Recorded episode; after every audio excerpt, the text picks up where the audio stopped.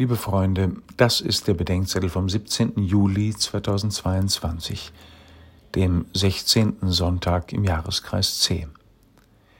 Die Christusdarstellerinnen. Lukas 10, 38 bis 42.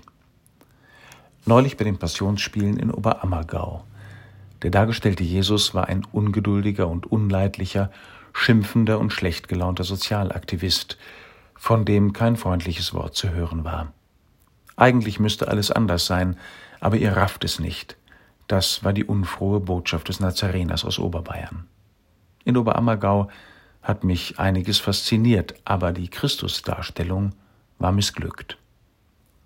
Auch in der Kirche geht es um Christusdarstellung, allerdings nicht im Spielen der Rolle eines längst Verstorbenen, sondern im Sichtbarmachen eines unsichtbar Gegenwärtigen. Christus ist unter euch, schreibt Paulus in der heutigen zweiten Lesung der Gemeinde von Kolosse. Deshalb nennt er sie auch Leib Christi. Was gehört zu dieser Sichtbarmachung? Für Paulus gehört dazu, dass im Leiden der Jüngerinnen und Jünger um Christi willen das Leiden Christi selbst sichtbar wird.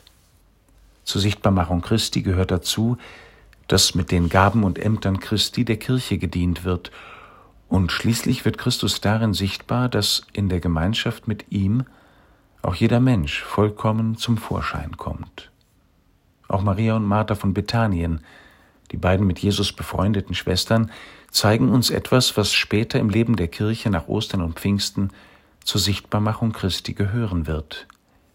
Die eine, indem sie auf Jesus und mit Jesus auf Gott den Vater hört, die andere, indem sie Jesus und mit Jesus den Gästen dient.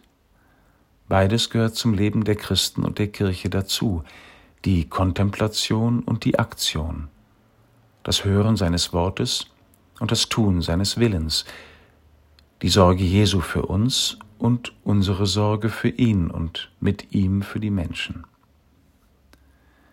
Wer das Wort Gottes hört, aber nicht tut, was er hört, der ist ungehorsam. Wer dient, aber nicht hört, was er tun soll, der ist unwirksam oder überfordert oder beides. Ein Problem der beiden Schwestern ist, dass sie nicht miteinander reden. Maria schweigt. Martha beklagt sich bei Jesus über ihre untätige Schwester und über sein scheinbar mangelndes Interesse an ihrer ganzen Mühe und Not. Wenn Martha von Maria hören würde, was Jesus und die Seinen sagen, würde sie müheloser, fröhlicher und liebevoller dienen. Wenn Maria von Martha wüsste, wie es ist, für Jesus und die Seinen zu sorgen, würde sie sein Wort wirksamer und bereiter hören. Die Kirche gleicht mitunter den beiden sprachlosen Schwestern, und sie gleicht dem schlecht gelaunten Jesus von Oberammergau, für den eigentlich alles anders sein müsste.